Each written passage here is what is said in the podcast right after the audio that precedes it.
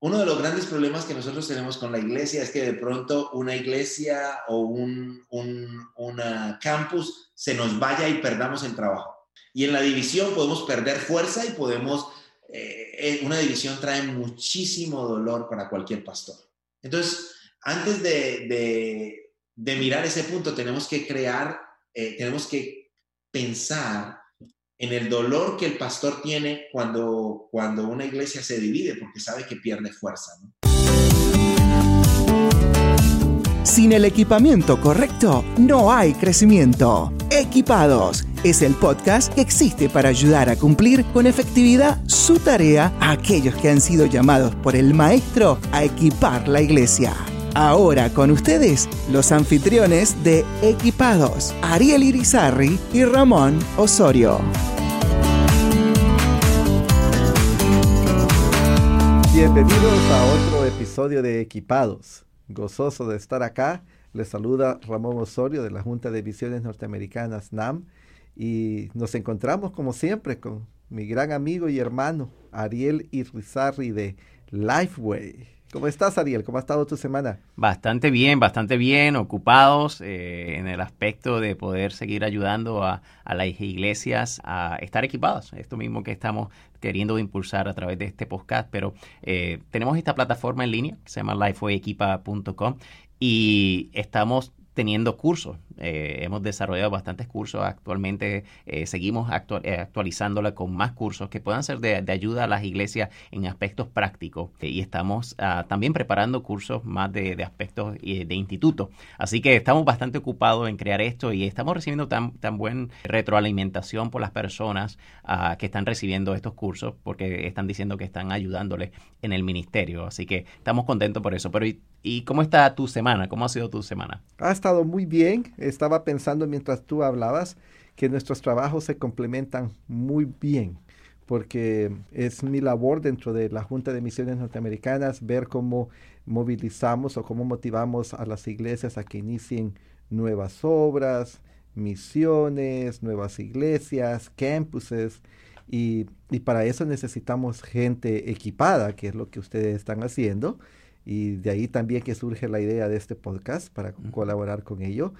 Y luego, obviamente, cuando se inicia una obra nueva, esa gente nueva va a necesitar materiales para ser equipados y ahí el proceso, ahí va, es un círculo positivo y hermoso poder servir en el reino de esta manera. Definitivo, definitivo. Estamos muy emocionados por lo que estás haciendo en, NAM y realmente oramos por, por NAM, por, porque está llegando a lugares donde hay, tal vez hay una influencia grande de la mentalidad y como visiones equivocadas y están trayendo luz en medio de esos, de esos lugares. Así que agradecemos por eh, todo ese esfuerzo que, está realizando NAM y, tú en ese aspecto de ministerio multiétnico.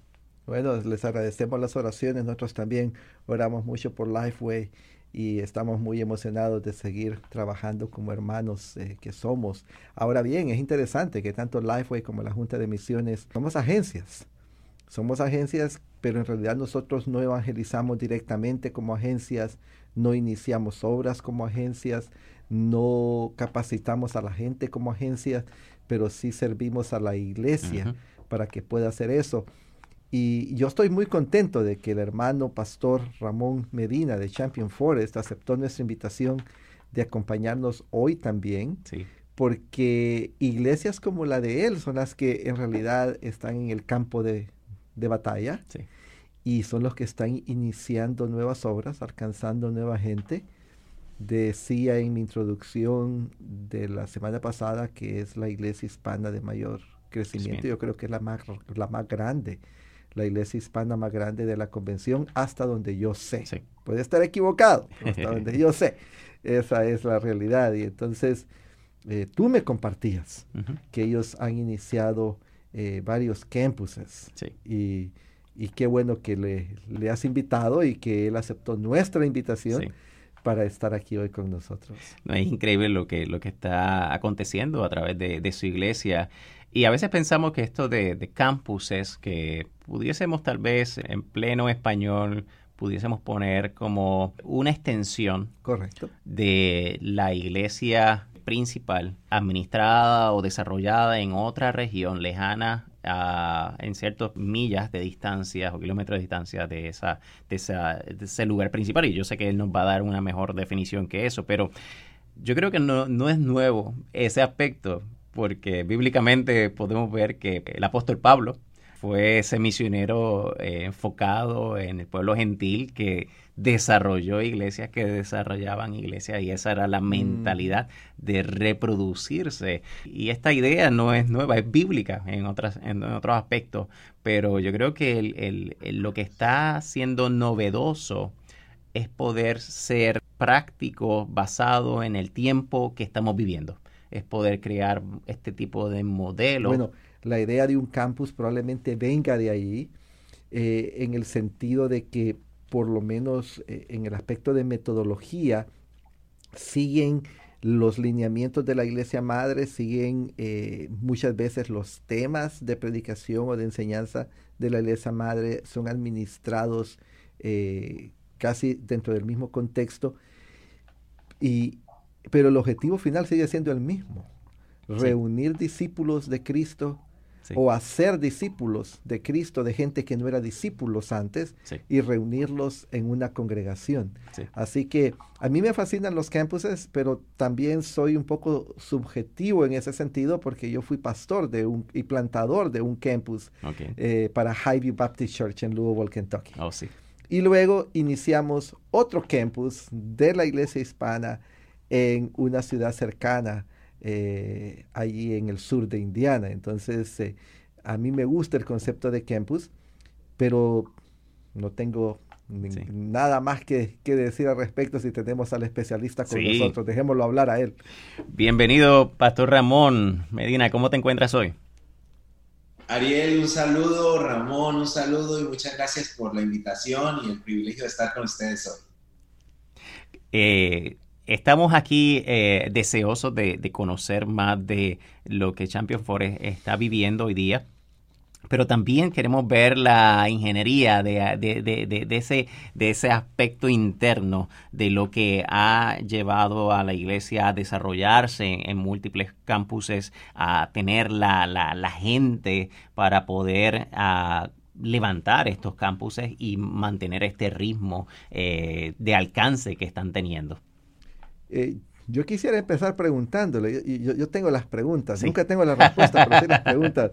Hermano Ramón, ¿cómo definen ustedes en Champion Forest un campus? Cuando hablan de campus, eh, han iniciado cuatro, ¿verdad? En, en, los últimos años, en los últimos cinco años, han iniciado cuatro campus. Tenemos cuatro, exactamente, sí, en los últimos ah, cuatro años.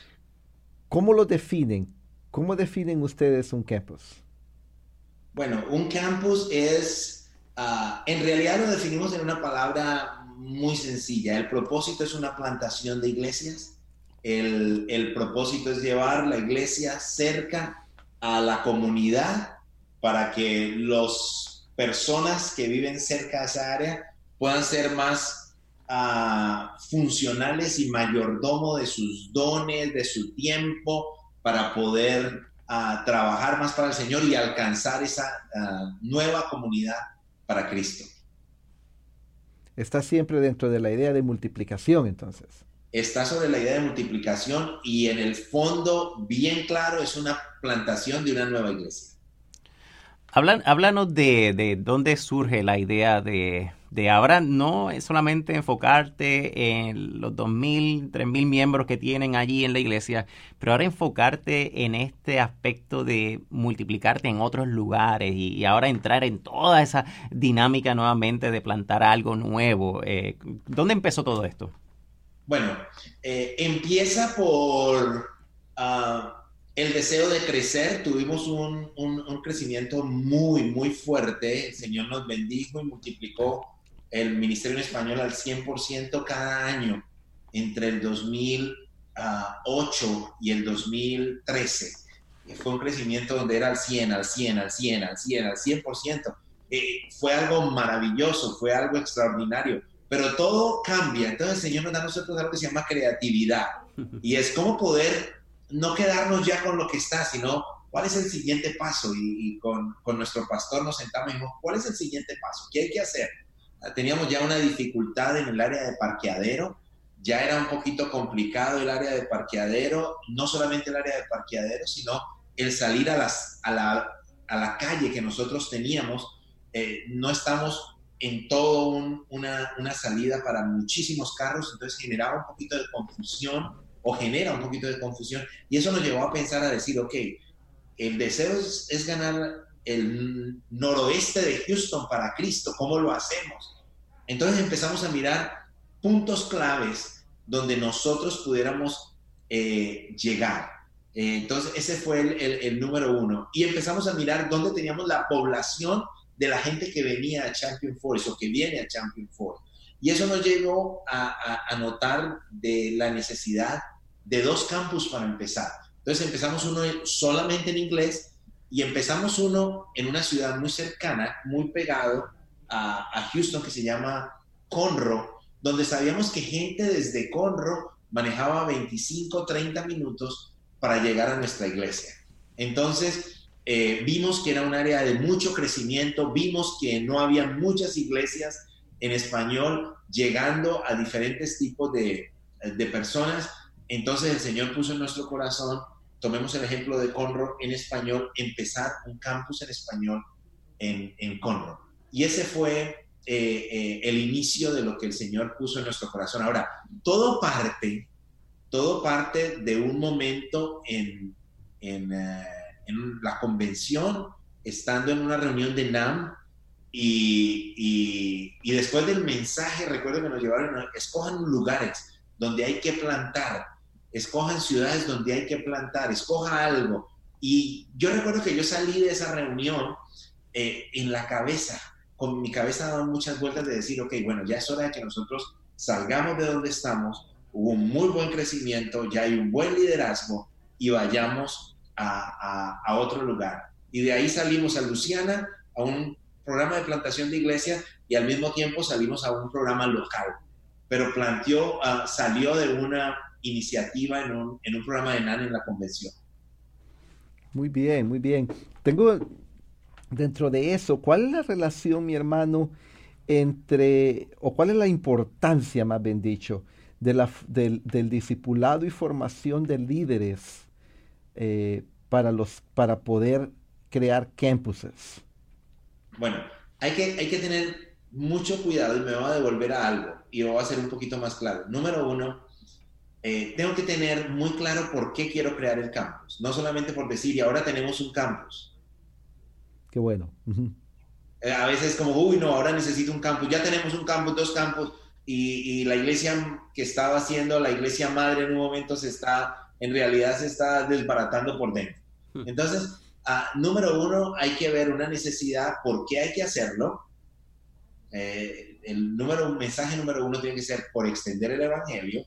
Ahora, Número dos, estoy listo para hacerlo. Quiere decir, ya desarrollé un programa de líderes que me permita que esto que tuvo éxito acá, estos, que, estos líderes que están preparados, puedan salir y, plantar. Entonces, eh, la manera antes de nosotros lanzar, eh, eh, los pastores hablamos con, con líderes y decimos, ok, eh, me acompañarías en este proyecto, me acompañarías en este proyecto y cuando ya tengo unos líderes determinados, entonces ya hacemos la invitación abierta a la iglesia para decir, ok, vamos a plantar un campus en este lugar y necesito 50, 70, 80, 100 personas que me acompañen. Y eh, eh, vamos, hacemos una reunión, soltamos la visión, les explicamos la parte demográfica, les explicamos todo lo que podemos alcanzar y algunas personas se inscriben y decimos necesitamos para esto, necesitamos para esto, necesitamos para esto, necesitamos para esto. Y el lanzamiento nos llevamos un grupo de nuestra iglesia de Champions y ah, empezamos ese campus. Entonces, pero ya va liderazgo, uh, ya van algunos elementos claves. En la mayoría de los campus he ido yo y predico en una hora diferente y después, ya cuando la iglesia está rodando, eh, ya, ya vamos con un pastor que me está acompañando y voy dejando allí. En el último campus que empezamos, ya yo no fui, porque ya, ya, ya, ya no podía, ya, ya estoy muy viejito, ¿no? Ya, ya. Entonces fue otro, pero con yo ayudé en el liderazgo, pero utilizamos exacta la misma estrategia, desarrollo del liderazgo, cuando vemos que el liderazgo está listo, invitación a unos específicos líderes a acompañar después de que soltamos la visión y la gente abrazó la visión, la gente sale, algunos salen con compromiso de seis meses, algunos salen con compromiso de un año y algunos salen con compromiso permanente hasta que el Señor les diga otra cosa. Entonces hay gente que va a volver porque fue, sembró, trabajó y volvió, y hay gente que se va a quedar allí, y, y, hay gente que va a ser reemplazada por nueva gente y va a volver en un tiempo determinado. Entonces, eh, esos son elementos necesarios. Trabajamos con los líderes, invitamos a gente a trabajar, no a sentarse, no, a trabajar. Y eso nos permite a nosotros salir con un grupo y poder eh, plantar eh, un nuevo campus. Cuando pensamos en el desarrollo de, líderes, creo que, ahí estriba el hacerlo o no hacerlo. ¿Cómo llevar a, ese líder a, poder tal vez tener eh, la confianza de, que va a pasar algo bien allí eh, y no tener la duda de que ahora estoy dejando este ministerio acá, donde está todo ya preparado, y ahora tengo que embarcarme a algo que, básicamente es por fe. Bueno, una de las ventajas que tienen los campus es que eh, tiene un apoyo muy fuerte de su, de su iglesia al liderazgo. Entonces, eh, cuando el líder va, el líder no va solo. El líder tiene toda una plataforma. Y esa plataforma es todo el compromiso de toda la iglesia para que ese campus esté listo. Okay. O sea, que no es un concepto de ese líder como tal, se le, se le manda, sino toda la iglesia está apoyando a que al éxito de, que no esté allá, si me hago entender.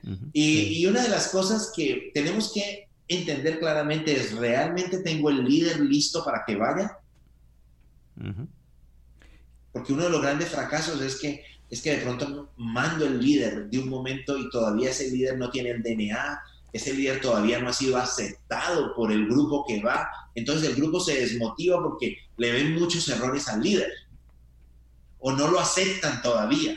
Entonces, uno de los grandes desafíos que nosotros tenemos es, o que nosotros hacemos es, estamos convencidos, hemos trabajado con el líder, el líder trabaja directamente con el equipo pastoral, el equipo pastoral está muy pegado ahí y muchas veces al pastor y, los campos que conozco en español eh, de varias iglesias aquí eh, eh, que tienen modelos parecidos a nuestro, al nuestro en, Dallas, en, San Diego, el pastor va y predica. Mm el pastor va y predica, el pastor va y lidera, ellos no están sueltos, o sea, hay un empujón fuerte, hay un empujón fuerte. Si no, si no tienes un, desarrollado un líder demasiado fuerte, el pastor tiene que acompañar, o sea que hay que poner todavía algunas horas si realmente quieres hacer un campus que es llevar el DNA de lo que está pasando aquí al otro campus. Ahora, todo esto bajo la dirección del Espíritu Santo, ¿no? No queremos volvernos una corporación.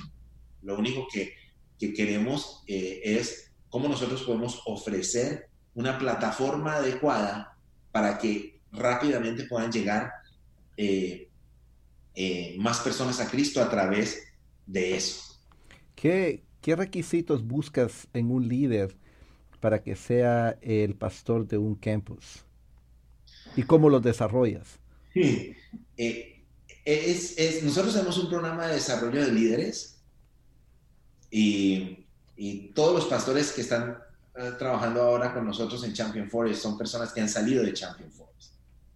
Entonces, eh, eh, trabajamos un programa directo, uno a uno, uno a uno, de formación. Entonces, estos dos líderes de los últimos dos campus que tenemos, que son campus que ya son gigantes,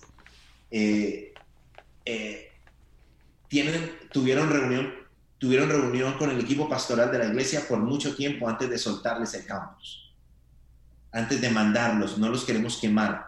Y tienen el apoyo completamente nuestro todo el tiempo, todo el tiempo. Eh, eh, en cualquier más mínimo problema están. En la parte de la preparación de los mensajes nos reunimos cada semana. En la parte de planeación y estrategia de desarrollo, cómo alcanzar esa comunidad. Para mí es una reunión aparte con ellos todo el tiempo. Como si yo estuviera planeando para la, el campus que yo estoy liderando, lo hago exactamente igual con, con estos nuevos líderes. Quiere decir, es supremamente importante que el pastor no haga lo que hacemos muchas veces con los plantadores de iglesias, que los mandamos por allá y les mandamos un cheque. Mm. y eso es, a mí eso me da mucha tristeza. Sí, cuando hacemos eso, porque sé lo difícil que es empezar la obra solo.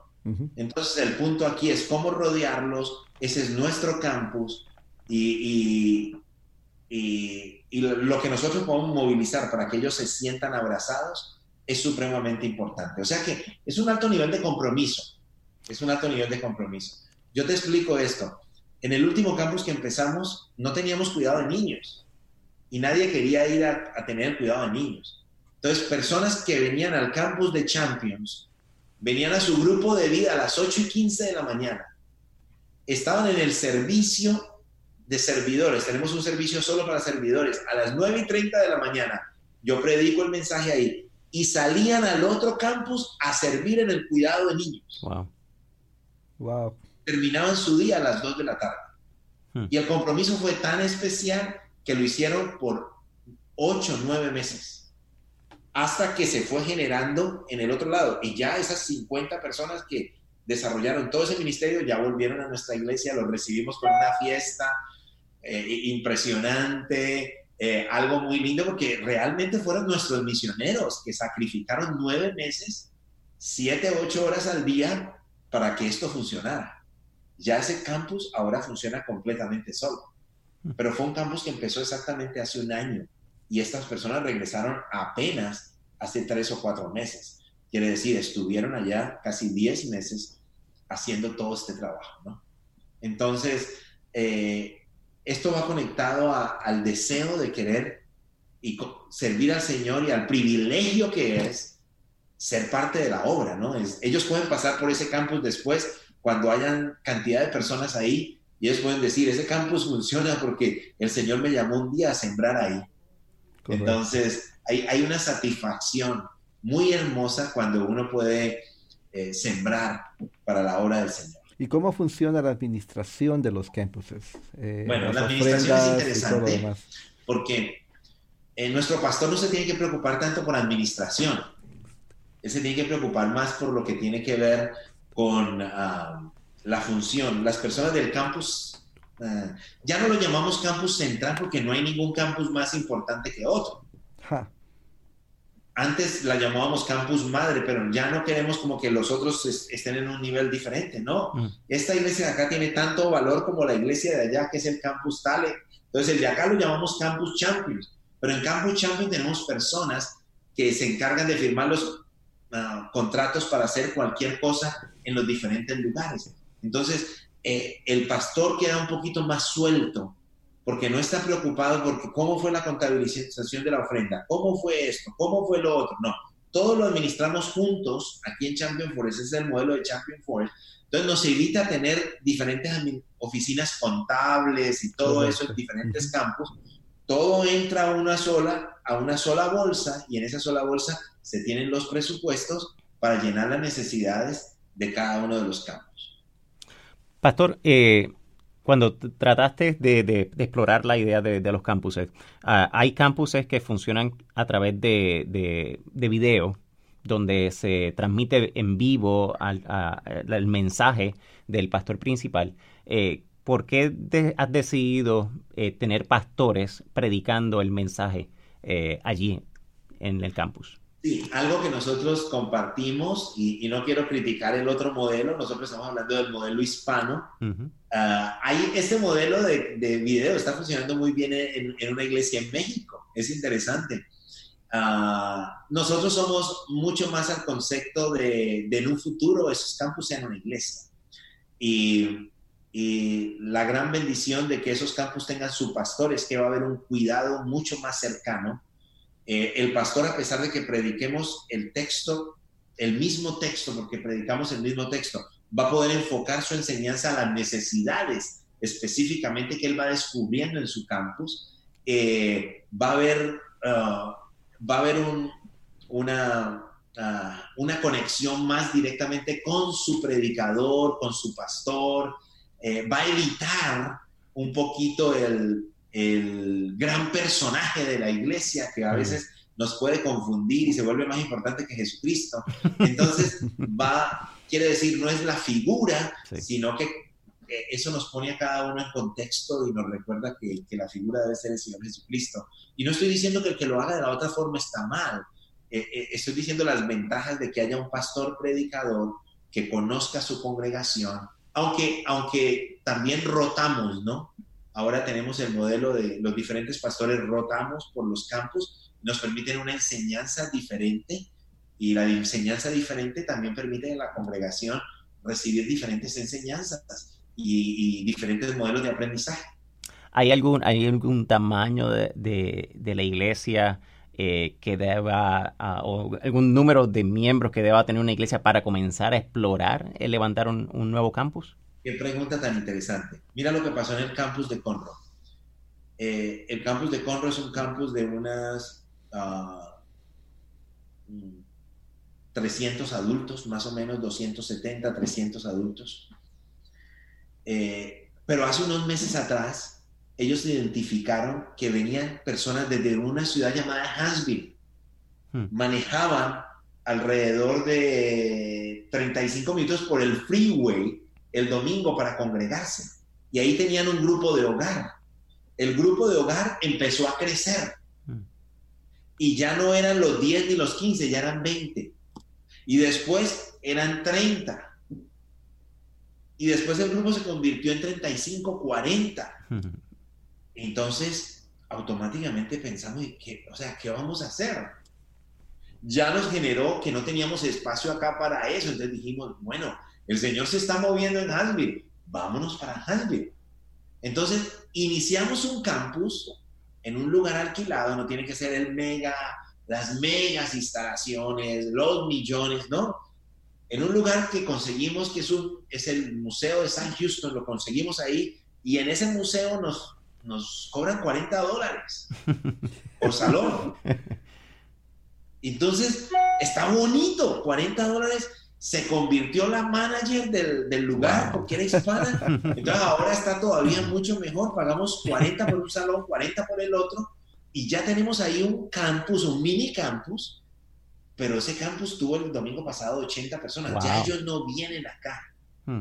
No lo llamamos campus porque todavía eh, todo el apoyo de la, de la, todo, todo viene del, campus Conro, pero en realidad es un campus, porque ahí hay servicio, ahí hay escuela bíblica de vacaciones, ahí corre toda una iglesia. Entonces, eh, eh, yo creería que el tamaño no tiene que ser muy fuerte. Yo no soy de los que digo, todos tenemos que tener iglesias grandes. Yo creo que todos tenemos que trabajar por iglesias que se multipliquen. Amén. Amén. Y ese es, ese, es, ese es el valor. Cuando yo hablo de una iglesia grande, voy a mostrar la iglesia grande como que más importante que la otra iglesia. Yo no tengo ningún problema con una iglesia que tenga, que sea pequeña de 50 personas y, y puede ser maravillosa si esa iglesia se está multiplicando en más en más. Y no son los mismos 50, sino que está multiplicándose y multiplicándose y multiplicándose. Entonces yo puedo ser una iglesia de 70, 80 personas y tener cuatro o cinco iglesias ah, alrededor que son lugares donde se hace el culto. Entonces son modelos completamente diferentes. Para mí personalmente no creo que haya haber un tamaño, creo que debe haber ese el deseo del corazón de quererse multiplicar. Y creo que el modelo funciona acorde a, la, capacidad que tenga la iglesia. Si esa iglesia no tiene los suficientes recursos para rentar un lugar, los campus pueden ser en salas de casas. Mm. Eh, si, si, comprenden el concepto, es, Correcto. es, en realidad no es la infraestructura, es qué está pasando en esa reunión. Hay un culto donde se adora al Señor, hay un lugar para donde se pueda disipular, quiere decir, están creadas todas las las cosas para que eso pase. y dentro de eso, mi hermano, te, hago una pregunta personal. Eh, ¿Cómo ha ido cambiando tu liderazgo, tu estilo de liderazgo de cuando llegaste a Champion Forest, que había 80, eh, 80 personas ahí? Luego, ¿cómo fue cambiando tu liderazgo cuando pasaste las barreras de crecimiento que de 100, 200, 500, 1000? ahora que tienes de que manejar campuses. Eh, ¿Nos puedes hacer un breve resumen con principios eh, de, ese cambio en tu estilo de liderazgo? La, la, razón de mi pregunta es porque hay muchos pastores o líderes que no rompen barreras de crecimiento o de multiplicación, precisamente porque su estilo de liderazgo está impidiendo que sus iglesias o crezcan o se multipliquen. Ya. Bueno, voy a ir a un tema de pronto un poquito difícil para qué bueno. qué bueno, qué bueno. Eso nos encanta porque nos genera audiencia. Ok. Eh, uno de los grandes problemas que nosotros tenemos con la iglesia es que de pronto una iglesia o un, una campus se nos vaya y perdamos el trabajo. Eh, se nos divida la iglesia. Muy posible. Sea, muy posible. Y en la división podemos perder fuerza y podemos... Eh, eh, una división trae muchísimo dolor para cualquier pastor. Hmm. Correcto. Entonces, antes de, mirar ese punto, tenemos que crear, eh, tenemos que pensar en el dolor que el pastor tiene cuando, cuando una iglesia se divide, porque sabe que pierde fuerza. Eh, algo que tenemos que desarrollar en nuestro liderazgo es, eh, el trabajo y la excelencia. número uno, cuando yo estoy trabajando bien, y las personas de mi congregación están comiendo un buen pasto verde, se están alimentando sanamente de la palabra. Hay, hay programas de crecimiento para su familia. Se está llevando el mensaje. Se está bautizando. La gente, personas sirven y ven el resultado. Las iglesias se enamoran. Las personas se enamoran de su iglesia. Y yo creería de que todo va conectado al enamoramiento de la iglesia. Mm. Ahora, yo en mi liderazgo personal soy, soy algo que digo que no invito a cualquiera, invito siempre a personas que se han formado en Champion Forest y sienten el privilegio de estar en Champion Forest. Mm. Ahora, recuerda algo, no siempre la persona del campus tiene que ser otro pastor puede ser el mismo. O puede ser alguien del equipo pastoral. Pero cuando tú le das la oportunidad al pastor del nuevo campus de North Klein, que empezó hace poco ah, con 60 personas o con 50 personas, y él tiene la oportunidad de enseñar y tiene el respaldo en una congregación de 2.000, 2.500 personas un domingo, él se siente privilegiado por lo que está pasando. Entonces, una de las cosas que nosotros mostramos en Champion Force es, es, es, cómo primero hay seguridad en el llamado que el Señor ha puesto en mí, eso lo tengo muy seguro. Yo no estoy compitiendo con nadie. Yo conozco líderes que son mejores en una parte, los invito para y me siento a aprender de ellos. Yo no tengo ningún problema en esa parte eh, yo sé que el Señor me ha llamado a ser pastor, y ser pastor significa alimentar la grey y cuidar la grey. ¿Sí me va a entender? Claro. Y lo hago, lo hago. Y, lucho mucho en mi liderazgo para que la parte administrativa no me quite eso. Porque en el momento en que me quite eso, la gente no me va a ver como el pastor, sino como el manager, el gerente, el presidente, no sé qué. Entonces, eh, he tenido en mi parte de mi liderazgo entregar algunas responsabilidades que antes me encantaba hacer, pero que me quitan tiempo para poder eh, invertir en las cosas del reino. Entonces, eh, número uno, cuando tú te capacitas. Número dos, cuando tú no estás en competencia. Mm. Número tres, cuando tú entrenas. Cuando tú entregas tu corazón. De pronto alguien te va a fallar. Pero cuando tu estructura como iglesia está bien fortalecida, nadie se quiere ir aunque se enoje. Eso está bueno. ¿Sí me comprendes? Sí. Amén. Y cuando alguien sale, porque líderes míos han salido, yo siempre utilizo una frase y lo digo con todo mi corazón. Si el Señor te está llamando a salir, déjame, vamos a orar. Y yo oro por ellos. Yo los bendigo con todo mi amor y mi mejor sonrisa. Aunque por dentro el corazón me está soltando unas lágrimas impresionantes. Pero los mando con todo mi corazón. Y siempre les digo, los mando sin opción de compra. Vayan siempre y acá las puertas siempre estarán abiertas para que usted pueda volver y siga sirviendo al rey.